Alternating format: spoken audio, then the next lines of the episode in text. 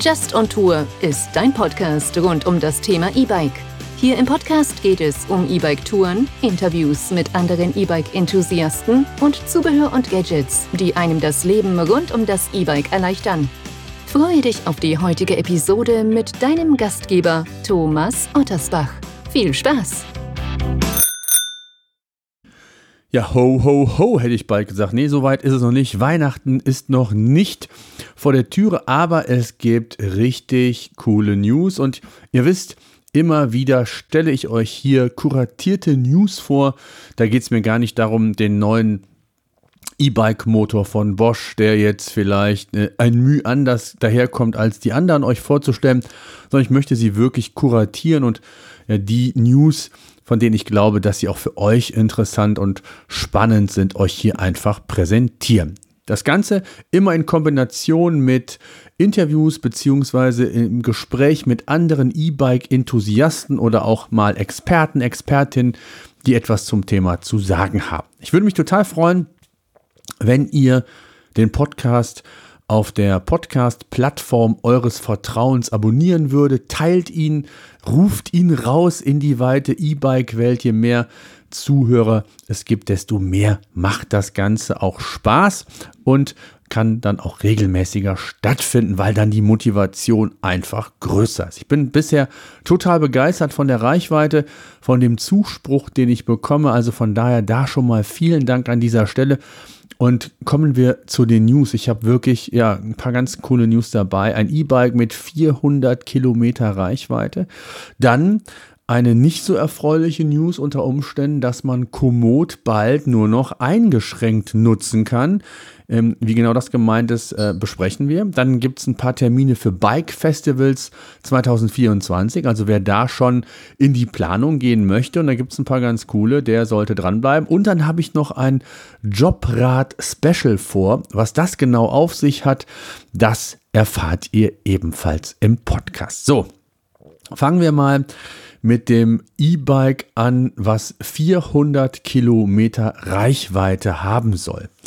Vor kurzem, ist es schon eine Weile her, hat äh, Fido mit seinem günstigen Gravel E-Bike ähm, auf sich aufmerksam gemacht. Das E-Bike, ich glaube, abzüglich aller Rabatte und Möglichkeiten für 1200 Euro, ähm, gibt es jetzt eine weitere News. Und zwar geht es um ein E-Bike, was ähm, ja nicht nur 400 Kilometer Reichweite haben soll. Es ist das Fiido Titan, soll 200 Kilogramm tragen können.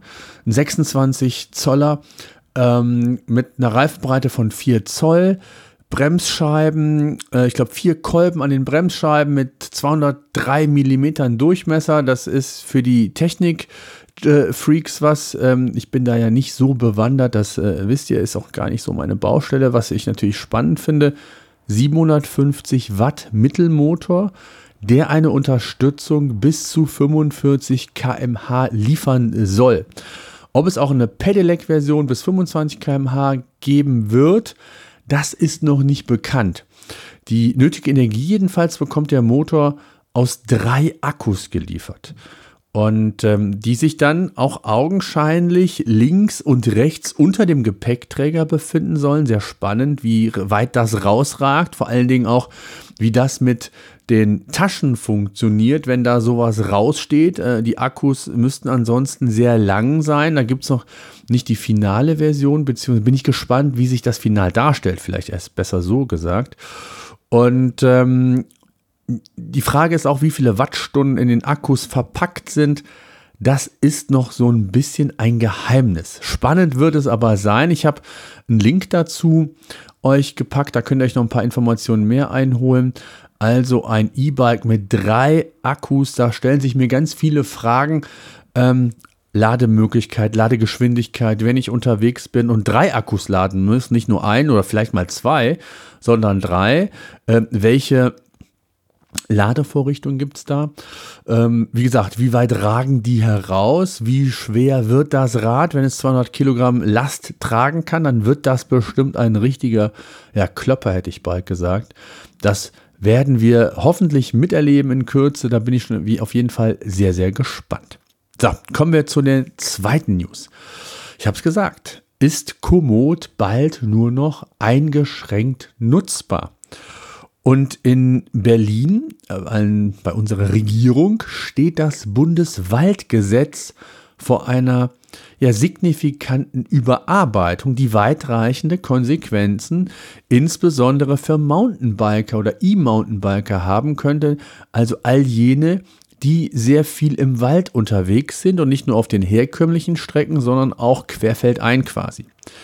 Es ist zunächst ein Entwurf und dieser Entwurf sieht vor, das Recht auf Erholung im Wald einzuschränken, indem das Befahren nur als geeignet bzw. eingestufte Wege erlaubt wird. Das könnt ihr euch vorstellen, also querfeldein sind keine geeigneten Wege, also besteht hier die Möglichkeit der Einschränkung. Besonders alarmierend daher, dass der sogenannte in Anführungszeichen Komoot-Paragraph in Kraft treten könnte, der das Aufzeichnen digitaler Routen eben nur noch mit Zustimmung der Grundstückseigentümer zulassen soll. Das sind meistens ja, der Kreis, der Landkreis, Gemeinden, manchmal auch sind es private äh, Waldgebiete, die man befahren kann. Das ist die eine Einschränkung und das Bundesministerium für Ernährung und Landwirtschaft, das eben genau diesen Entwurf auf den Weg gebracht hat, möchte das veraltete Bundeswaldgesetz, was ja seit 1975 Gültigkeit hat, ähm, umfassend überarbeiten. Und angesichts der stetig wachsenden Zahl von ja, rund oder über 4 Millionen Mountainbikes und E-Mountainbike-Enthusiasten ist hier eben aus deren Sicht eine Notwendigkeit einer Aktualisierung des Bundeswaldgesetzes notwendig.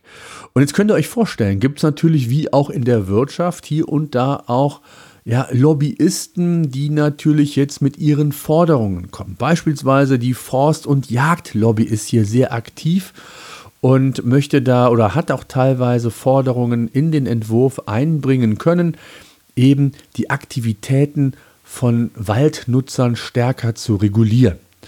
Und besonders in den Fokus, habe ich eben schon gesagt, ist eben dieser in Anführungszeichen Komoot-Paragraph gekommen, der eben genau das, diese digitalen Routen verhindern soll, ob jetzt Komoot, Strava, wie auch immer. Laut Paragraph 33 des Entwurfs soll eben die, das digitale Routenführung künftig nur noch mit ausdrücklicher Zustimmung des Waldbesitzers erlaubt sein. Und das wäre natürlich eine sehr, sehr große Einschränkung.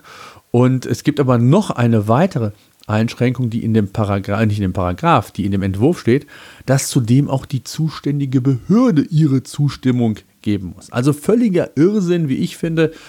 Ähm, das Gute, wenn man das überhaupt so nennen darf, der Gesetzentwurf befindet sich noch in der Phase der Diskussion ist noch längst nicht final, aber so die ersten Hinweise, die ersten Lobbyisten, die da schon tätig sind, lassen da schon nichts Gutes schließen. Also von daher, auch da gibt es den Link, da kann man sich nochmal mit beschäftigen.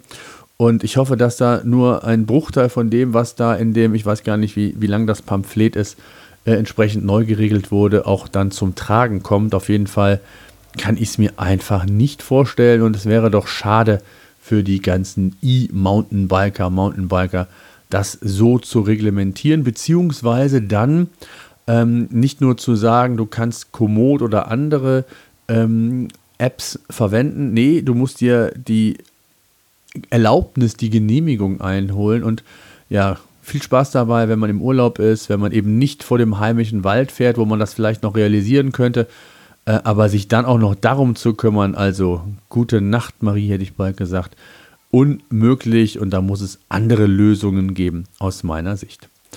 Ja, dann habe ich ein Club-E-Bike noch als News für euch dabei. Ähm, das Club E-Bike wurde auf der IFA 2023 vorgestellt, das E-Pop Cycle E-Bike. Der südkoreanischen Firma Boykyong. Ich hoffe, ich habe es richtig ausgesprochen. Das ist also wirklich so ein, nicht ein Klapp-E-Bike, wie man es kennt, so vom Brompton, die man so seitlich wegklappt, sondern die man ineinander schiebt. Und ähm, die E-Bike, äh, das E-Bike hat 16 Zoll Reifen. Es ist, wie gesagt, platzsparend auf ein Drittel seiner Größe zusammenschiebbar, nicht klappbar, schiebbar. Also ähm, es ist eigentlich ein Schieb Schiebe-E-Bike. Ich habe, glaube ich, Klapp-E-Bike gesagt. Ähm, das wäre, glaube ich, der richtigere Begriff. Zielgruppe sind insbesondere Menschen, die natürlich im urbanen Umfeld mobil sein wollen, flexibel sein wollen, aber auch Traveler ja, mit ähm, ich habe mit dem E-Bike unterwegs, nee, mit dem Wohnwagen unterwegs, mit dem Fahrradträger unterwegs. Auch da kann man sich vielleicht das mm, ja, E-Pop Cycle E-Bike ähm, vielleicht gut vorstellen. Und ähm, aufgrund des Klappmechanismus oder Schiebemechanismus ähm, und das Gewicht von 16 Kilogramm soll sich das E-Bike bequem auch für Bus oder U-Bahn transportieren lassen. Also auch für den kurzen Weg zur Arbeit ist es wohl sinnvoll einsetzbar. Laut Herstellerangaben lässt sich das Fahrrad von Menschen mit einer Körpergröße zwischen 1,42 Meter und 1,95 Meter nutzen. Also ich kann es so gerade noch nutzen mit 1,90 Meter. Es gibt wohl sieben Gänge.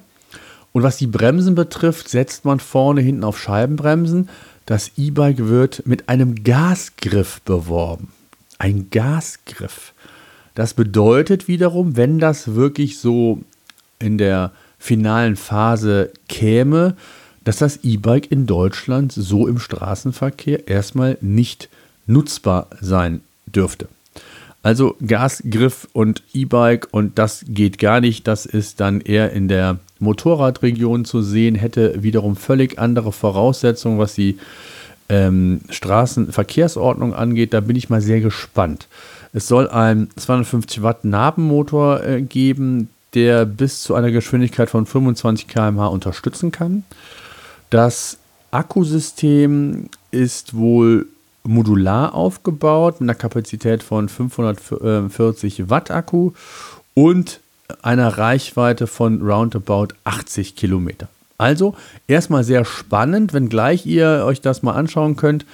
Hm, dieses ähm, klappbare, schiebbare E-Bike, es sieht was komisch aus. Also ähm, ja, vielleicht liegt es auch an der Farbe. Auch da in den Pressemitteilungen oder Magazinen, wo ich es gefunden habe bei der Recherche, ist, wird meistens das gleiche Bike verwendet, ist mit Sicherheit ein Pressefoto. Ähm, und das sieht so Bundeswehrgrün nicht ganz so sexy aus und macht vielleicht auch dieses gesamte Konstrukt noch nicht so attraktiv. Aber es ist trotzdem, wie ich finde, ein spannender Ansatz. Hm, wenngleich äh, auch da natürlich die Frage bleibt, ist es kleiner, als wenn ich ein normales, in Anführungszeichen, Brompton oder was auch immer, Klapprad habe um mobil zu sein, um es in der U-Bahn, in der S-Bahn, wo auch immer zu nutzen, ob ich es mir in den Kofferraum packe, ähm, wie auch immer für unterwegs, um mobil zu sein, das wird sich ebenfalls dann noch zeigen. So, kommen wir zu den Bike-Festivals. Es gibt mehrere Bike-Festivals. Ähm, auf das ich hier aufmerksam machen möchte, ist das Bike-Festival in Willingen. Da stehen euch 1000 oder sogar mehr als 1000 Bikes kostenlos zum Test zur Verfügung. Das Bike Festival in Winnigen, jetzt müsst ihr euch den Notizzettel nehmen, findet vom 24. bis 26. Mai statt.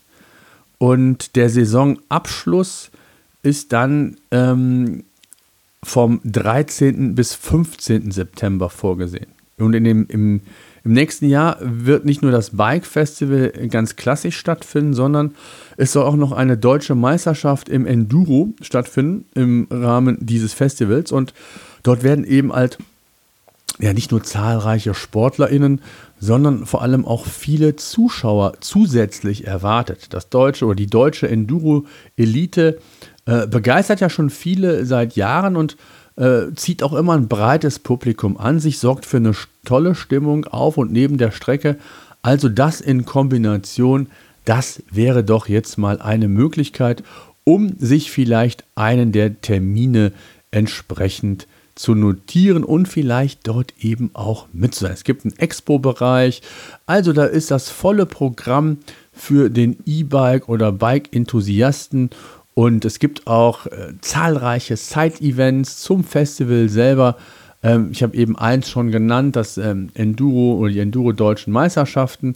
Also da gibt es einiges mehr und ich verlinke euch die, oder alle Links bekommt ihr in den Show Notes und dort findet ihr auch noch weiterführende Informationen zu diesen Themen. So, und jetzt gibt es zum Schluss dann noch das Jobrad-Special, was ich vorhabe. Und zwar ähm, kriege ich immer häufiger mit, auch bei meinen Gästen, die ich im Podcast habe, dass das Thema Jobrad ja immer relevanter und spannender wird für viele. Und ich habe mir überlegt, vielleicht mache ich mal eine separate Podcast-Episode nur zu dem Thema. Und zwar schwebt mir vor, dass ich vielleicht sogar entweder Stimmen von euch mal einfange nochmal per Voice Message oder aber auch der ein oder andere vielleicht Interesse hat, hier im Podcast einfach mal über seine Erfahrungen rund um das Jobrat zu berichten. Also, wie hat das funktioniert? Was sind Voraussetzungen? Wie seid ihr auf den Arbeitgeber zugegangen? Ähm, wie hat sich das Ganze entwickelt? Was ist passiert, wenn mal ein Schaden dran war? Ähm, wie hat die Übernahme am Ende der drei Jahre, das Jobrad wird ja für drei Jahre geleast, wie hat das funktioniert? Habt ihr es gemacht? Äh, wie steht ihr aktuell dazu, gerade was jetzt auch der, den Preisverfall angeht? Macht es überhaupt noch Sinn? Vielleicht gibt es auch einen, einen Jobrad-Anbieter, den ich noch finde oder der uns hier vielleicht zuhört und hier auch mal Rede und Antwort stehen möchte, Fragen beantworten möchte von euch. Ähm, auch das ist alles möglich. Hm, da bin ich so ein bisschen auch auf Tipps auf euch angewiesen.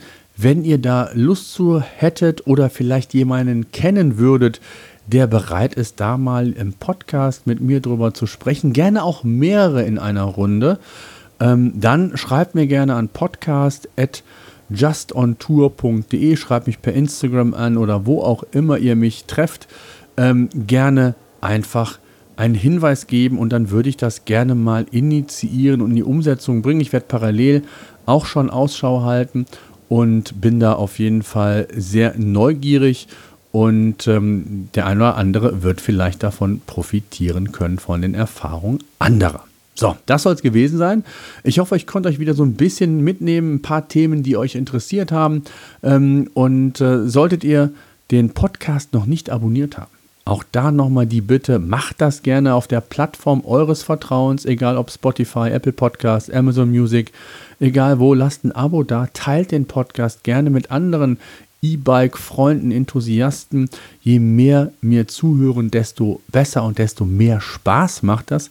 Ich habe es schon gesagt, ich bin total begeistert von der Entwicklung bisher und bin da auch ähm, voller Motivation, das äh, weiter fortzuführen. Mir fehlt hier und da ein bisschen die Zeit, aber die Zeit werde ich mir nehmen und freue mich auch schon auf die nächsten Gespräche mit dem ein oder anderen aus der Community, aus der E-Bike-Community. Ähm, und auch da wird es wieder sehr, sehr interessante Gespräche geben. In dem Fall oder in diesem Fall danke erstmal fürs Zuhören. Bleibt gesund, maximale Reichweite, tolle Touren.